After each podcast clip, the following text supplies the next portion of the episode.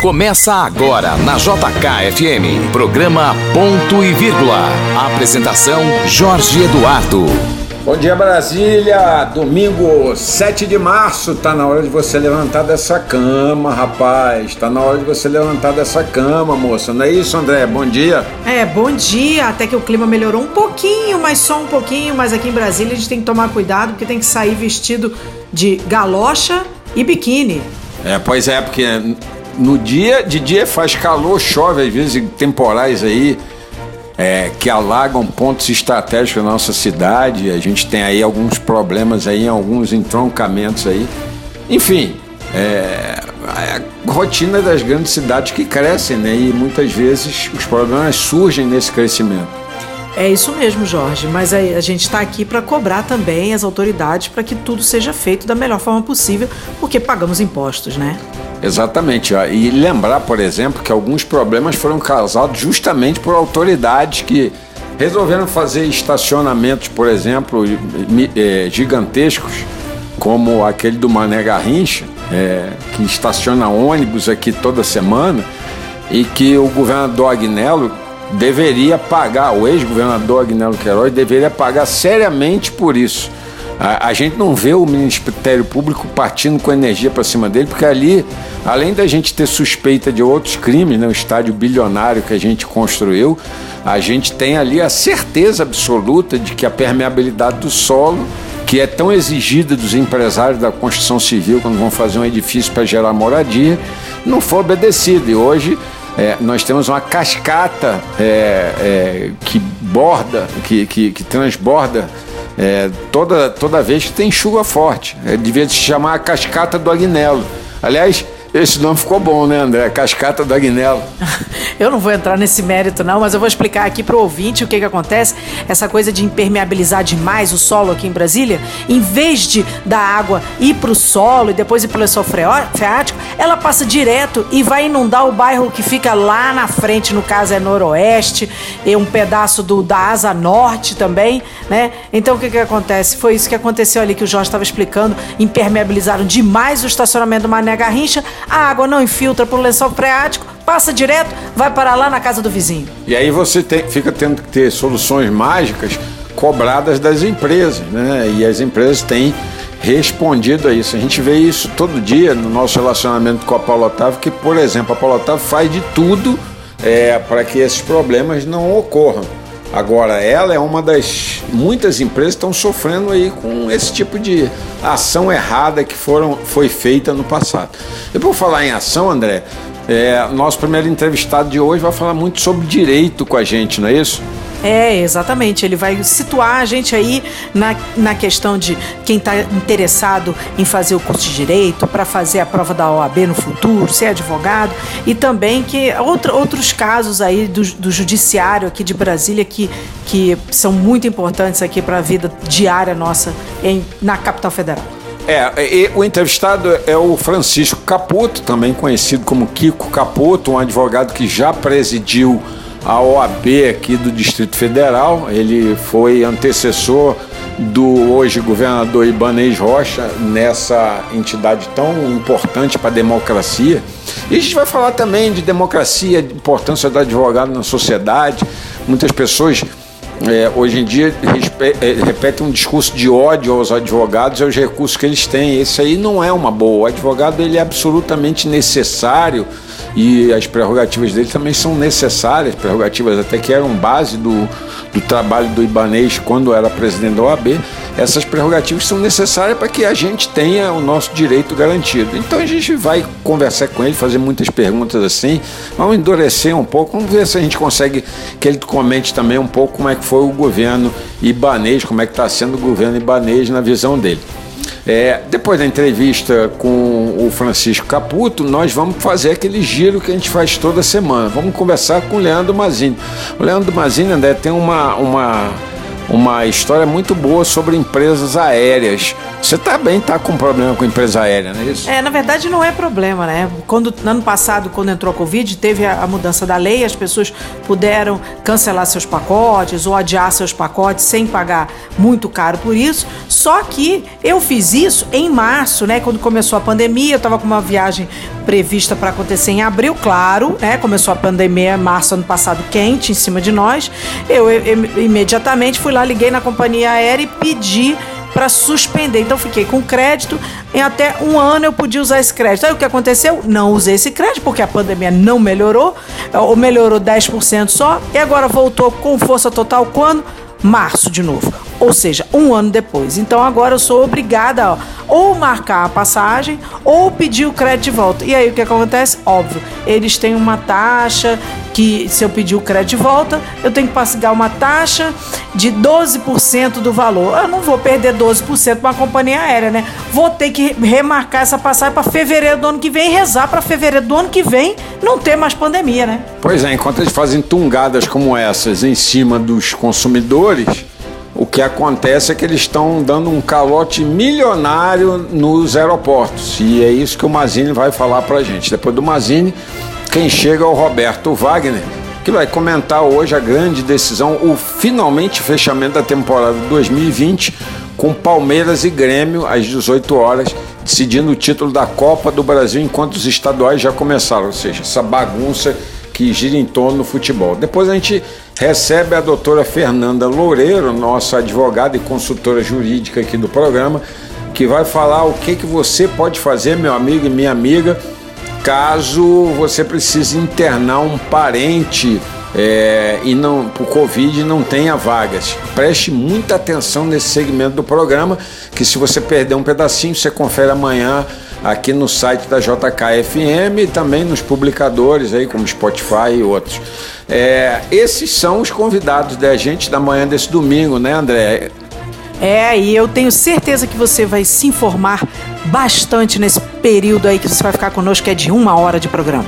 Então, nessa uma hora, estão todos apresentados aos entrevistados e aos debatedores. Está entrando no ar com a apresentação minha, Jorge Eduardo Antunes, da Andréa Salles, o programa Ponto e Vírgula desse domingo. A partir de agora, você terá tudo o que precisa saber para estar bem informado. Na JK, ponto e vírgula. Ponto e vírgula. Ponto e vírgula. Entrevista.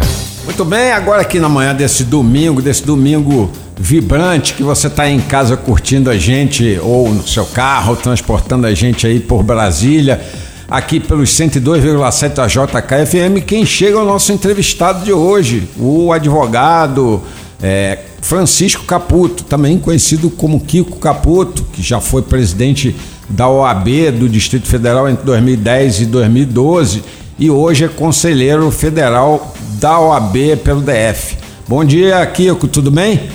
Bom dia, Jorge. Uma alegria estar aqui com você, com os ouvintes da JKFM e participando desse programa Ponto e Vírgula, que é sempre muito importante para informação e esclarecimento do, da nossa população. Muito oh. obrigado pelo convite. Não, obrigado aí pelos elogios. Eu e André Salles, que está aqui comigo na apresentação desse programa, agradecemos demais. Mas vamos direto ao assunto, né? Porque a sua profissão é uma profissão é, bastante palpitante, é muito importante para a sociedade. Eu costumo dizer que não existe democracia sem advogado. É, hoje o Brasil já tem mais de 1 milhão e 200 mil advogados. É, ainda vale a pena para um jovem que está pensando ah, agora em casa, ouvindo nosso programa, é, decidir ser advogado é, nesse exato momento, nesse, nessa conjuntura que a gente tem da, da profissão? Jorge, essa pergunta que você me fez é muito importante e esses dados que você trouxe são estarrecedores. Uhum. Realmente, o Brasil tem o maior contingente de advogados do mundo. Se você somar todos os advogados do mundo, o Brasil tem mais. Nossa. Então, realmente, nós somos o que antigamente falavam que era uma pátria de juristas, né? Uma pátria de bacharéis. Uhum. Nós realmente temos muitos advogados aqui. Mas eu posso responder a sua pergunta com muita convicção. Vale muito a pena o jovem que está hoje é, é, acabando o ensino médio pensar e ingressar na faculdade de Direito. Porque a nossa profissão, como você falou, é uma profissão muito bonita, é uma profissão que tem um papel importantíssimo na, na construção da nossa sociedade e se ela é exercida com coração e com uma boa formação técnica, ela contribui muito para o desenvolvimento do país, para a pacificação social, para a evolução econômica da nossa gente. Então, eu posso te garantir que se o estudante que pretender fazer direito, cursar uma boa faculdade, se preparar adequadamente, estudar para passar no exame de ordem e apostar no exercício da profissão, ele vai se realizar pessoalmente e com certeza, do médio e longo prazo, ele vai se realizar também financeiramente, porque a nossa profissão, quando exercida com essa capacidade técnica, com esse amor pelo, pelo que faz, ela também dá uma retribuição financeira interessante. Óbvio que ninguém vai ficar rico da noite para o dia. É. é. É, um projeto de muito longo prazo, de médio a longo prazo, como eu gosto de dizer. Com 15, 20 anos, com certeza a pessoa vai se realizar também financeiramente. Então vale muito a pena. Quando você fala para mim que em 15, 20 anos um advogado pode ficar bem de vida, eu, eu, eu começo a quase querer arrancar os cabelos da cabeça, porque antes de entrar na faculdade de jornalismo, eu fiz é, direito algum tempo em duas instituições lá do Rio de Janeiro. Primeiro a Cândido Mendes, a Faculdade Cândido Mendes, em Ipanema, e depois a Faculdade Nacional de Direito, a UFRJ, ali na, na, na Rua Moncorvo Filho, a famosa Casa do Largo do Caco, do Centro Acadêmico Cândido de Oliveira, enfim, de tantas histórias, né? Mas a gente citou aqui é, duas faculdades de excelência do Rio de Janeiro, a gente pode citar outras aqui no Distrito Federal, como o, a Uniceub, a UDF, é, a própria Faculdade de Direito da UNB, mas a gente sabe que nem toda a Faculdade de Direito está nivelada no, na, na mesma condição dessas instituições aqui que a gente enumerou. É, como é que é essa questão da, da formação do advogado? Toda a faculdade brasileira tem nível para formar bons advogados? Outra excelente pergunta, viu, Jorge? Muito boa mesmo. Que infelizmente eu tenho que te dizer que o nível do ensino jurídico que é praticado hoje no nosso país, ele fica muito aquém do que seria o desejado. Por isso a importância do exame de ordem já que as faculdades não formam adequadamente e já que hoje é, o estudante consegue ingressar no ensino superior sem ter aquelas mínimas qualidades, o exame de ordem ele serve como esse filtro de proteção para o nosso povo. Por quê?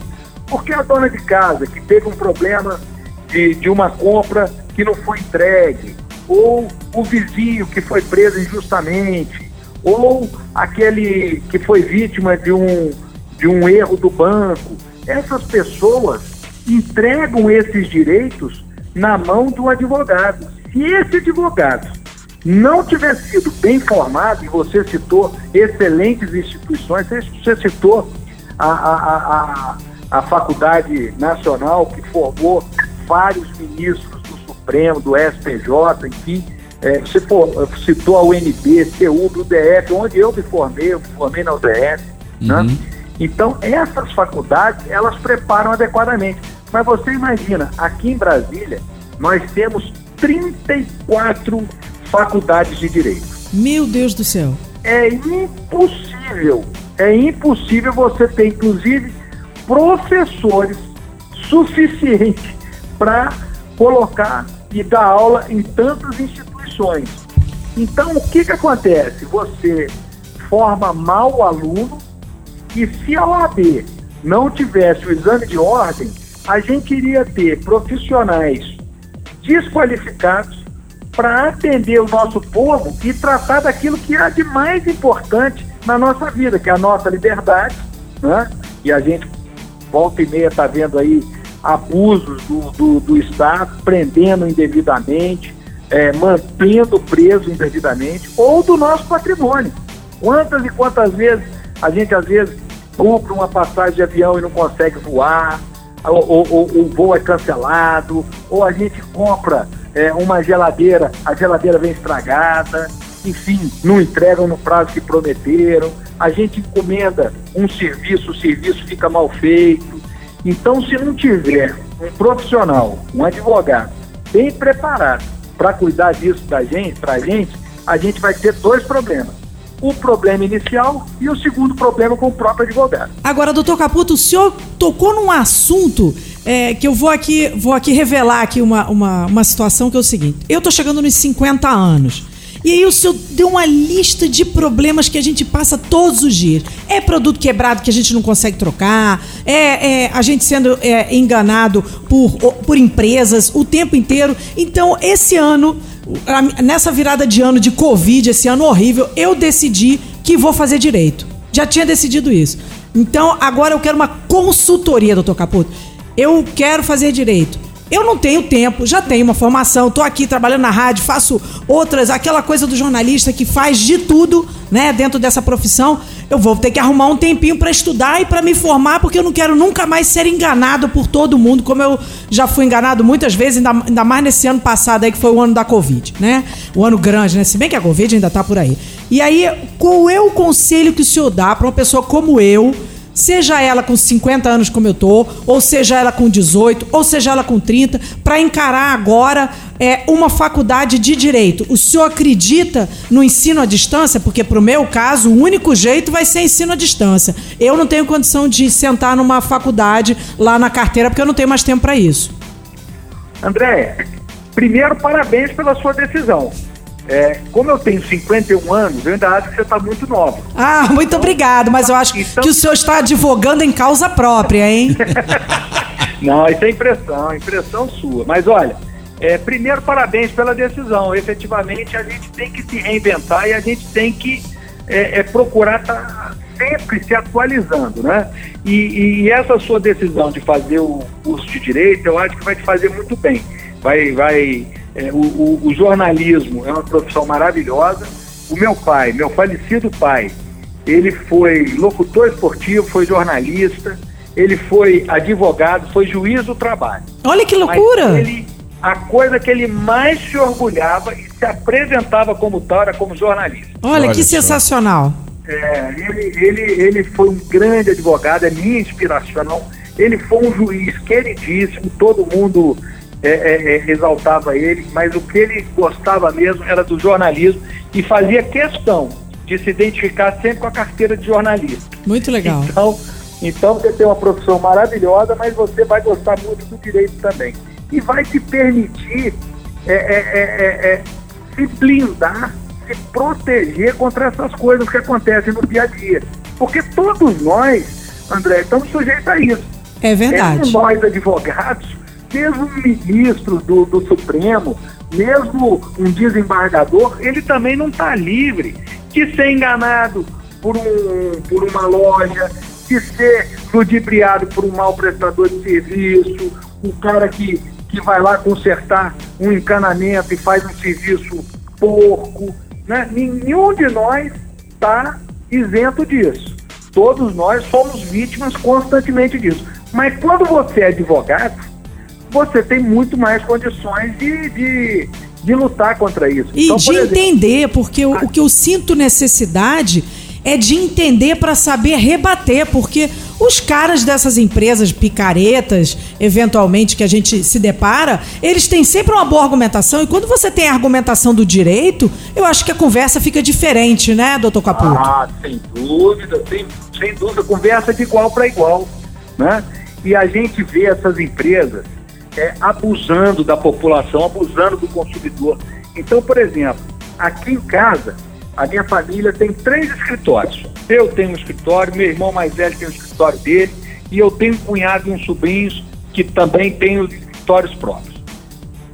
O meu pai e a minha mãe sofreram na mão das operadoras de plano de saúde, Nossa. aumentos abusivos, é, teve um aumento do, do, do, plano de saúde do meu pai que foi para mais de 240%. Nossa Nossa Você imagina, em vez de você pagar 10, no mês seguinte você está pagando 24.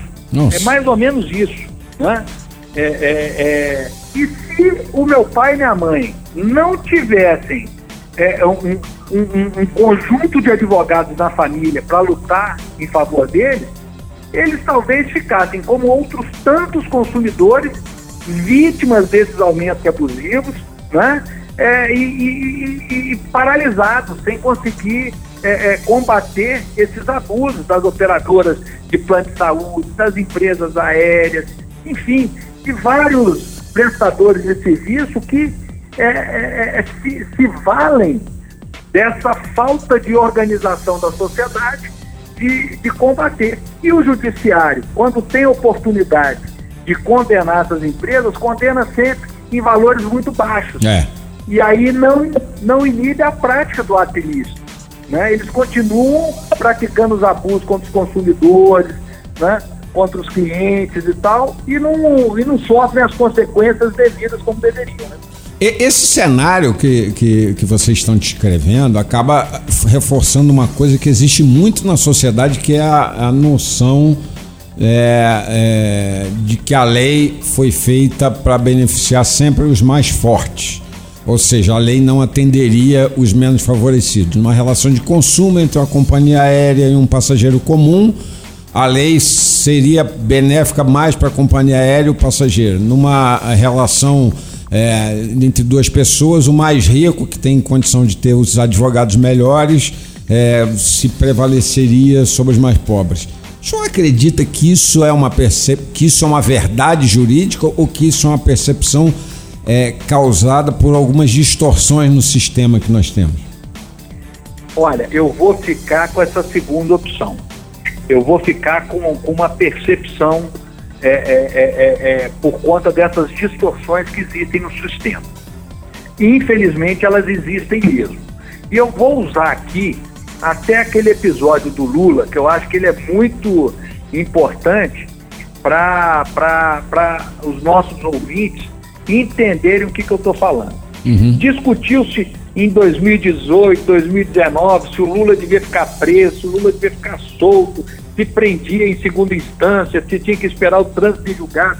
Uma, uma, uma discussão chata toda a vida, é, que, não, não, que tomou um tempo danado, e que todo mundo falava que era só para beneficiar o Lula, o que era uma grande mentira. Uhum. Uma grande mentira. O maior beneficiado de, contra esses abusos do Estado é a população mais pobre. E quem foi a instituição que mais lutou contra essa questão da prisão em segundo grau? A Defensoria Pública. Por que a Defensoria Pública? Quando ela patrocina o interesse daquele, daquela, daquele cidadão ou daquela cidadã com menos recursos financeiros, ela sabe que muitas vezes os tribunais superiores aqui de Brasília dão razão a ela contra decisões arbitrárias de juízes, decisões arbitrárias de tribunais de justiça. Né? Então, é, é, é, é às vezes, a, a, o, o, o, a população mais carente, ela sofre um pouco, porque eventualmente é atendida por profissionais menos gabaritados. Mas a verdade é que a lei, e isso a gente tem que lutar, e a advocacia e a OAB em particular lutam muito para isso, a lei tem que ser igual para todos. Uhum. A, o, o calo tem que apertar no sapato de todo mundo. Não dá para apertar no sapato do pobre. A gente tem que acabar com aquela história de que só é preso no Brasil pobre, é, é prostituta. Né? Uhum. É, a gente tem que acabar com essa história de também qualquer motivo prender a pessoa. Né? Aqui no Brasil a gente, a gente prende muito e prende mal. Uhum. Né? É, mas isso é uma coisa que a gente vai conquistar é, discutindo em programas como esse aqui, é, é, é, esclarecendo a população, porque a população também é muito importante para motivar os governantes, os deputados, os senadores também, para legislar sobre essas questões, né?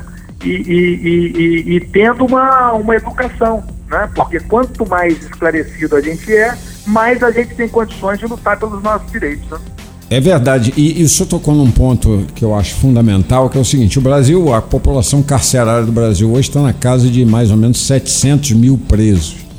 Quando você olha, esse é um número altíssimo, é número de presos muito alto. Aí a gente ao mesmo tempo olha para a sociedade brasileira e vê um crescimento violento do crime organizado é, onde a gente pode citar aí, por exemplo, um crescimento violento do tráfico de armas e drogas e um crescimento violento, é, agora talvez um pouco mais é, é, é, assustado, mas também dos criminosos de colarinho branco, né? Essa pelo menos é a situação. E a gente acaba pensando assim: será que a gente está prendendo a pessoa certa? Será que o brasileiro não está prendendo a pessoa errada? Porque quando você vê que um pote de margarina pode levar o, o sujeito à cadeia e é, é, 500 quilos de cocaína no helicóptero não leva ninguém, você tem a, a, a sensação de que está tudo errado no, no Brasil. É, o que, é. que o senhor pensa disso? Eu penso que você está corretíssimo. E aí, eu vou, e aí eu vou te dizer, você não tem só a sensação, não. Você tem a certeza que tem alguma coisa muito errada.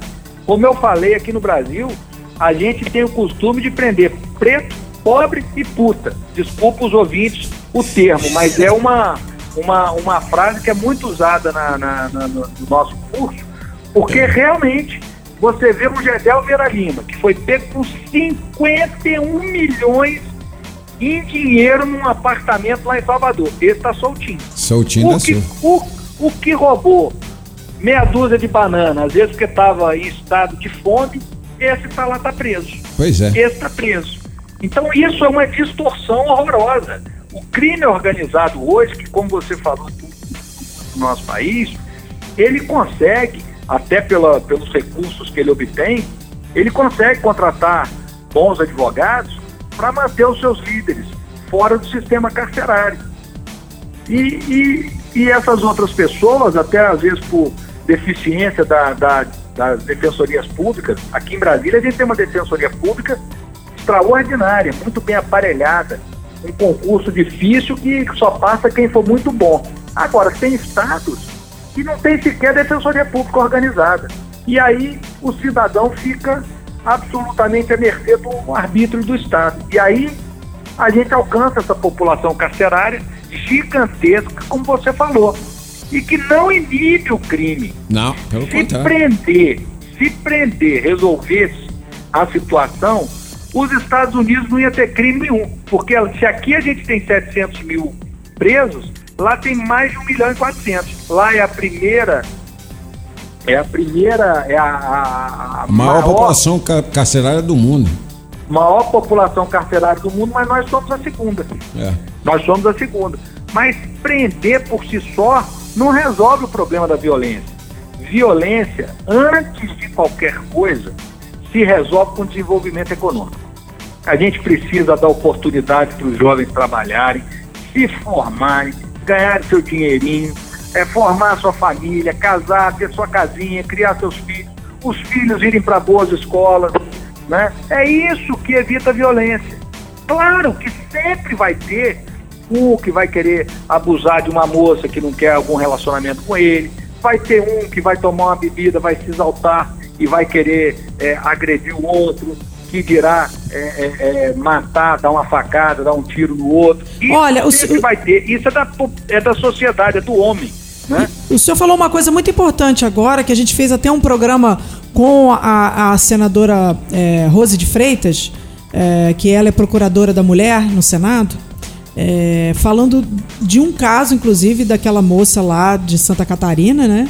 Que que que está com uma, uma, movendo aí uma ação contra o, o ex-patrão que era o dono do lugar por, porque por, por ela ter sido ela, ela acusa ele de estupro né? E, e agora com essas situações novas que, que a pandemia trouxeram, que é a questão de, da videoconferência, onde entra juiz, procurador, entra advogado, aquele caso ali trouxe à tona é, muitas situações de audiências que são assustadoras, é o, né? É o caso da moça que foi, é, é, vamos dizer assim, vilipendiada no estupro e vilipendiada na audiência pelo advogado de defesa, não foi esse caso foi, lá? Foi, exatamente. É, foi. E, e o juiz foi um banana junto com o promotor, que foi outro banana, porque não, não impediram aquele massacre moral, né? É, eu acho que o que acontece é que agora veio à tona com as videoconferências, veio à tona algo que provavelmente já acontecia há muito tempo nas audiências e ninguém falava nada. Mas agora, com a videoconferência, aquilo foi para a internet e inter... pela internet foi para o mundo, não é, doutor é. Caputo? Mas, mas é muito. É, é, é, esse caso foi, foi, foi lastimável, foi horrível, foi péssimo pro, pro judiciário.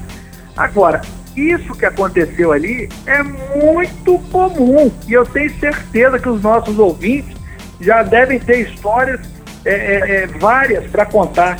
Foi o que eu pensei. Eu falei, agora veio à tona por causa da videoconferência, né? Isso, é, que são aqueles homens que quando estão na frente de uma mulher são muito machões. Ah, aí é. Eles crescem, aí eles se acham todo poderoso, mas na hora que chega na frente da polícia, fica pianinho, né? É, fica quase vira uma mocinha. Então eles são muito machões quando estão lidando com mulher, né? Mas quando estão lidando com homem ou quando estão lidando com a polícia, então, aí aí muda de figura, né? É mais ou menos como esse deputado aí que andou fazendo vídeo, espalhando vídeo, um grandalhão, bombadinho, espalhando vídeo, bombadinho, é, deputado que, bomba. É, queria esmurrar, é, bater até a morte do ministro do Supremo, que não sei o que, depois que foi preso, virou, nossa senhora, quase uma mocinha. Né? Bezerra da Silva já tinha diagnosticado é, esse tipo de, de, de cidadão, né? Que ele cantava que. Com a arma na mão. É um bicho é, feroz. É, Sem ele. Por aí. É isso mesmo, Jorge, é isso mesmo. Mas então, esse episódio que você lembrou, André, é realmente um episódio que deixa todos nós tristes, né? Porque fazer isso contra uma vítima de tentativa de estupro e é. uma mulher, isso é cruel, né? Tentativa não, ela acusa ele de né? estupro. De, de, de, de... É. de estupro, né? É, Foi estupro, né? Foi. Foi nem tentativa, né? Não, pois não, ela acusa de estupro. É, muito triste isso, muito triste. É, é assim, nesse contexto brasileiro a gente claramente percebe que há um erro na formulação, né? das políticas de segurança pública. Né? Ninguém está seguro no Brasil, o Brasil prende muito, prende mal. É, que que, o que, que a gente pode fazer para melhorar esse ambiente jurídico, esse ambiente de segurança pública, na sua opinião? Bom, primeiro é o nosso judiciário ser mais rápido. É, é inconcebível o tempo que dura um processo criminal no país. É, é, é, caro o nosso, o nosso judiciário, é caro e demorado, ineficiente. Então isso precisava ser mais eficiente. A gente precisa cada vez mais apostar em penas alternativas. Não dá para prender todo mundo. O Estado não tem dinheiro para manter preso. As prisões estão em péssimas condições. O cara preso lá, ele exige no mínimo quatro refeições diárias, tem que ter roupa para ele, é, é, é, uma série de gastos, proteção. Aí o cara está lá na papuda e precisa fazer uma audiência lá no Tribunal de Justiça. Aí é carro para levar, escolta para levar, isso tudo é muito caro e o Estado não tem dinheiro. Então a gente precisa, cada vez mais, ser inteligente em penas alternativas. Então, por exemplo, lá nos Estados Unidos, se o cara está pichando a parede e ele é pego, ele não vai preso. Sabe qual vai ser a pena dele? Limpar a parede ele vai limpar a parede, ele vai prestar serviço comunitário, ele vai ter que prestar um serviço para o Estado. Então não adianta sair prendendo todo mundo. Não é todo mundo que precisa de prisão. A gente precisa punir quem faz coisa errada, quem prejudica a sociedade, quem prejudica o cidadão, e prender só aqueles que são efetivamente perigosos. Um, um assassino, um, um membro de gangue, crime organizado, né? É, um pedófilo, um estuprador. Eu não entendo, por exemplo, a demora da polícia em prender crimes como esse que, sim, por exemplo, tem que prender e manter encarcerado. É, o pedófilo, por exemplo, qual é a dificuldade da polícia de se empenhar em prender um pedófilo condenado, por exemplo, que está expondo outras crianças que estão no meio da rua, obviamente, porque ele é um condenado. Eu estou falando isso porque eu conheço um caso de um pedófilo que até hoje não está preso e é condenado a 12 anos de cadeia e está botando, está expondo outras crianças do bairro dele, sim, ele continua no mesmo bairro onde ele sempre viveu, ou seja, é incompetência da polícia. Também. E aí, é, com certeza, porque não, não fez cumprir o mandato. Então, e, e, e botando olha, todas as crianças do bairro, quer dizer, eu não entendo esse tipo de coisa. É, isso, isso, isso é um perigo. E olha que a gente está falando, talvez, da melhor polícia do país. A nossa é. polícia é que mais elucida crime. Socorro! É uma polícia bem aparelhada, é uma polícia das melhores, que ganha as melhores remunerações e ainda assim a gente consegue identificar esses problemas, né? Imagina isso num estado mais pobre, onde, onde a polícia não tem meios, onde a polícia não tem recursos, né? Quer dizer, imagina a quantidade de criminoso que está solto por aí, continuando a cometer crime, né? E, e a polícia de pés e mãos atadas, porque não tem às vezes dinheiro nem para botar no, no camburão para ir atrás do, do, do meliante, né? Doutor Mas Caputo. É uma situação que, que exige muita atenção de todos nós. Doutor Caputo, uma última pergunta aqui para a gente encerrar esse nosso bate-papo, que já está chegando quase meia hora. Você vê que quando o entrevistado Que é bom, muito rápido. o entrevistado é bom, a gente tem. Nem tem- sente. A gente nem Obrigado, sente. Jorge. E agora eu vou botar uma pimentinha aqui. O senhor derrotou e foi derrotado pelo governador, pelo, pelo advogado Ibanez Rocha, em eleições na OAB. É, o advogado Ibanez Rocha hoje é o governador da cidade, do, do, estado, do Distrito Federal. Qual a sua avaliação sobre o governador Ibanez Rocha? Olha, o, o Ibanês, ele foi, foi meu adversário lá na OAB, mas ele nunca foi meu inimigo.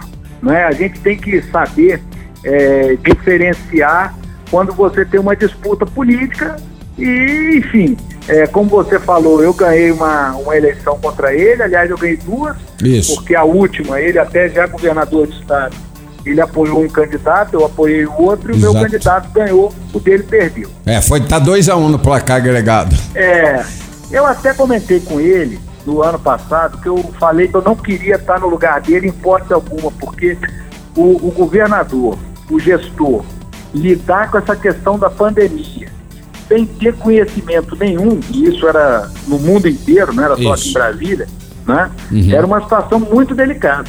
Eu acho que ele tem esse episódio, apesar de estar muito, muito omisso, muito sumido em algumas, em alguns episódios, ele tem dentro do possível, junto com a equipe dele, tentado dar o melhor para a cidade.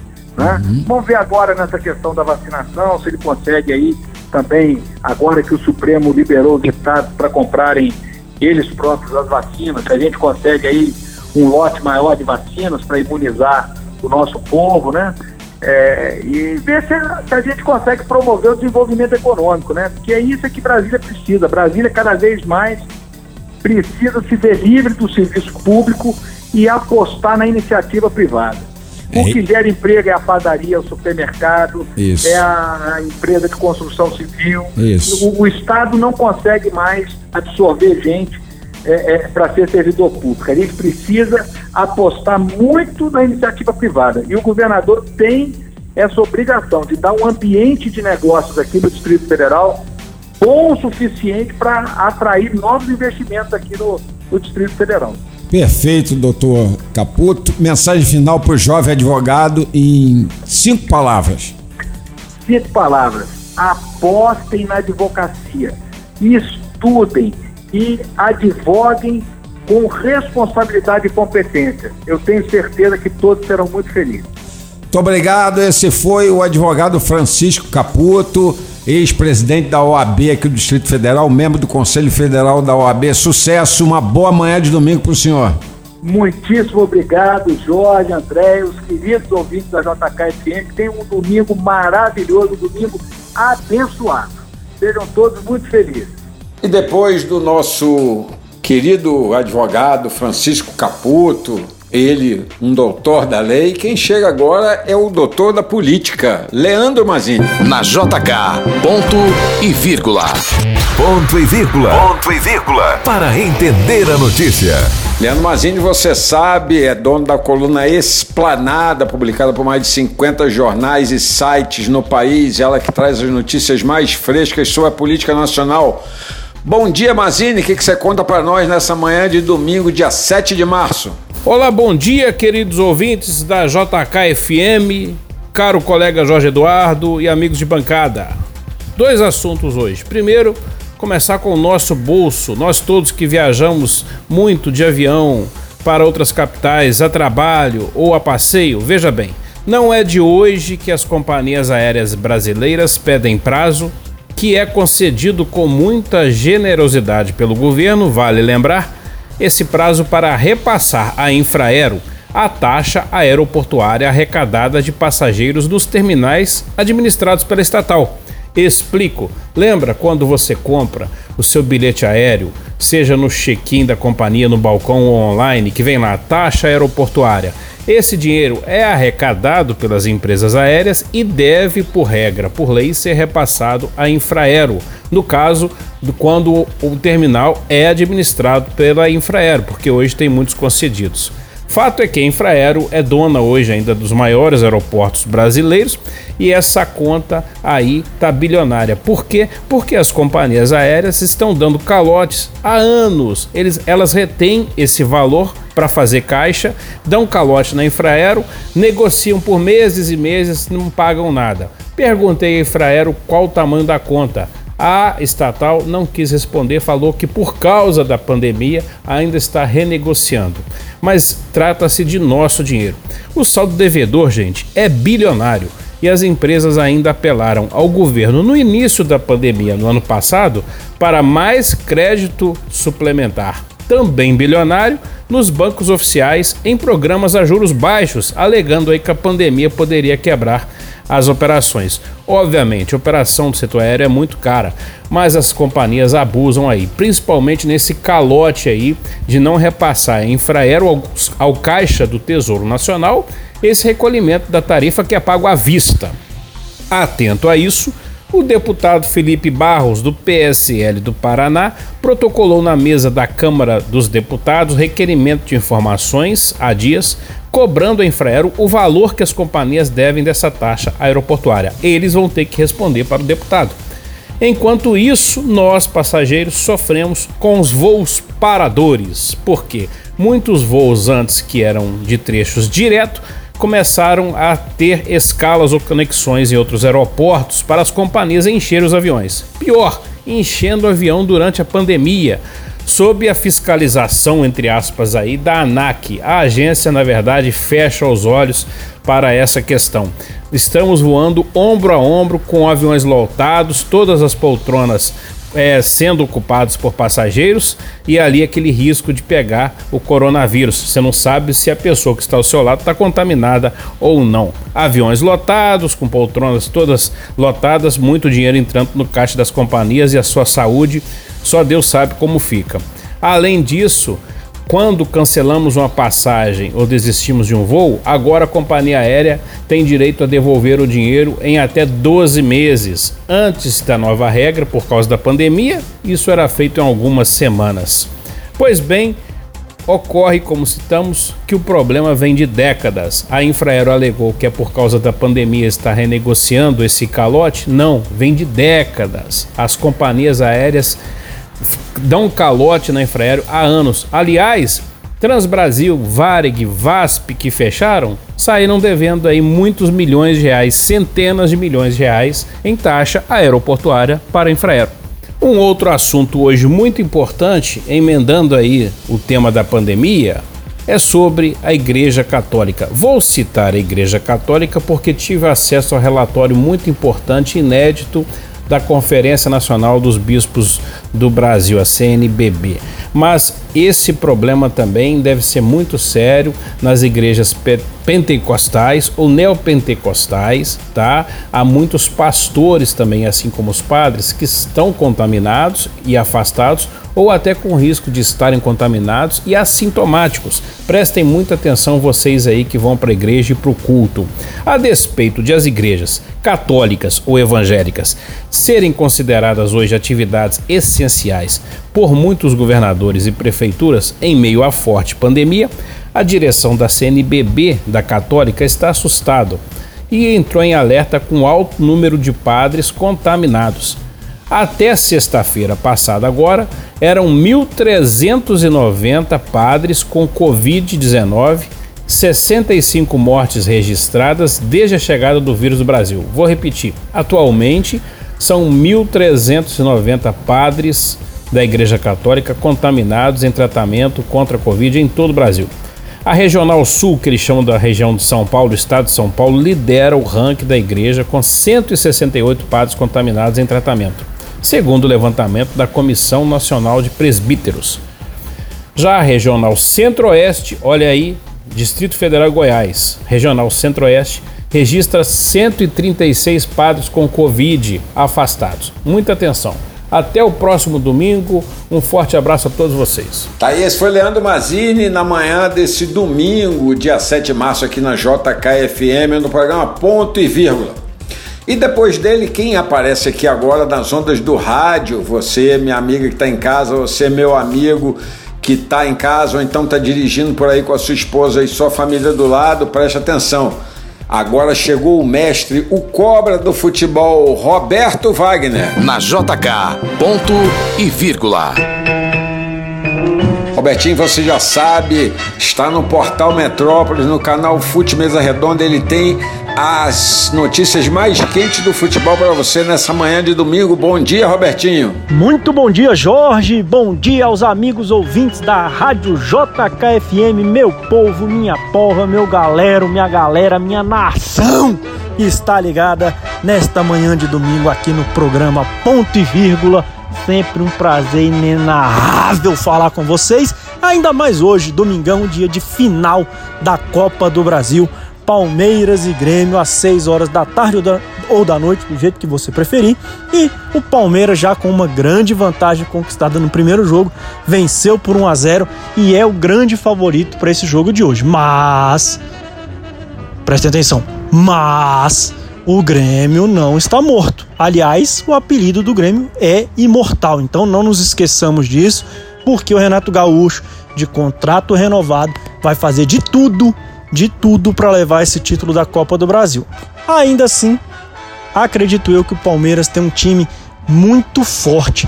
Não é um time bonito de se ver jogando, não é aquele time que a gente enche os olhos e pare para assistir, mas é um time muito forte, competitivo, duro de ser batido. E já com 1 a 0 no placar jogando em casa, acredito eu que é o favorito para conquistar esse título da Copa do Brasil. O segundo dele, do Portuga, Abel Ferreira, no comando do Palmeiras, já que conquistou também a Taça Libertadores da América com vitória em cima do Santos lá no Maracanã, a qual eu acompanhei de perto um jogo horrível. Mas isso ninguém lembra mais, né? Só lembra que o Palmeiras foi o campeão da Libertadores com um golzinho no final improvável de um herói improvável e hoje tá numa situação bem melhor. Já tem 1 a 0 na frente do placar e joga em casa para a festa da nação alviverde com medida. Estamos numa pandemia e é sempre bom lembrar que não dá para ficar aglomerando, né, Jorge? Então é a festa, mas dentro de casa, com a sua família, em casa direitinho. Gremistas me perdoem, mas esse título ficará com o Palmeiras. Pode me cobrar domingo que vem. Falar, Robertinho, você erra todas mas vai ficar com o Palmeiras esse título, não tenho dúvida. E aí, Jorjão, tem campeonato paulista ainda, tem campeonato carioca rolando, tem futebol para todo lado no Brasil, o que talvez não tenhamos mais nessa semana aí que vem. Ministério Público vai, é, o Ministério Público recomendou a CBF para paralisar os jogos em que envolvem as competições que ela organiza, assim como ocorreu lá em março de 2020, quando a CBF, no dia 16 de março, decidiu paralisar todo o calendário com as competições dela, o Ministério Público pede para que ela faça o mesmo agora em março de 2021, com a pandemia avançando, muitos casos, as UTIs completamente abarrotadas e aí envolve muita coisa a CBF já most se mostrou resistente à ideia de paralisar o futebol novamente, mas acredito eu que a pressão vai ser muito grande para que parem o futebol pelo menos aí uma, duas semanas. Ao passo que também a CBF, se quiser, mantém do jeito que está, diz que tem os protocolos seguros e finge que o futebol é um mundo à parte e segue os campeonatos. Minha opinião, Jorge, deveria paralisar. O futebol não vive outro mundo. O futebol, por mais que tenha muito dinheiro envolvido e aí muitos testes, muito, muita segurança em relação aos protocolos de Covid, o futebol também provoca aglomeração. Quantos, quantas festas de torcida a gente viu aí? Embarque do Flamengo para enfrentar o São Paulo, o próprio Palmeiras, campeão da Libertadores, a torcida indo recepcionar no aeroporto, brin é, brincando, festejando na frente do CT. Então, assim, a gente querer dizer que, os, que o futebol ajuda, como o Renato Gaúcho afirmou aí na, durante a semana, futebol ajuda o pessoal a ficar em casa, é uma utopia, porque na verdade o futebol causa sim muita aglomeração. As pessoas vão para casa das outras, as pessoas vão às ruas. Aqui em Brasília está proibido, mas outros lugares têm se aglomerado sim.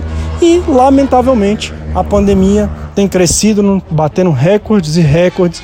Então acredito eu que o futebol tinha que parar, a gente tem que pisar no freio. E aí sim, depois com mais segurança, com a pandemia mais controlada, com mais vacinas, a gente voltar a ter o nosso futebol e aí sim poder se divertir por completo. Porque dá aquele anticlímax. Você comemorar um título e lembrar que tem pessoas morrendo naquele mesmo momento. Então, de Covid, obviamente, porque pessoas morrendo a gente sempre teve no mundo e não vai ser diferente, mas é algo que, que a gente pode fazer diferente. Então, se o futebol para, as, tá tudo parando porque o futebol vai continuar. Então, para mim, tem que parar. Mas aí é uma discussão para CBF, federações e organizações que controlam o futebol no Brasil. Eu fico por aqui, Jorjão. Palmeiras vai ser o campeão da Copa do Brasil. Pode anotar aí, depois me cobra. Um grande abraço a você, meu povo, minha porra, meu galera, minha galera, minha nação, minha multidão que acompanha a JKFM. Até a próxima. Então, foi, esse foi o Roberto Wagner falando de futebol aqui. Depois do futebol, a gente vai agora passar direto para o seu direito. JK, programa Ponto e Vírgula. Para responder as dúvidas que chegam aqui para o nosso programa, vem aí a doutora Fernanda Loureiro, ela que é advogada especializada em civil, direito do consumidor, etc. Doutora Fernanda, bom dia. O que, que, a gente deve fazer agora nessa época de pandemia se não tiver vaga nos hospitais da região? Em que o paciente mora. A, a justiça pode resolver esse problema para gente? Bom dia, Jorge. Bom dia, Andréia. Bom dia aos ouvintes da JK. Estamos aí, é, infelizmente, né, com os aumentos de casos de Covid-19. Parece que ultimamente a gente só tem esse assunto.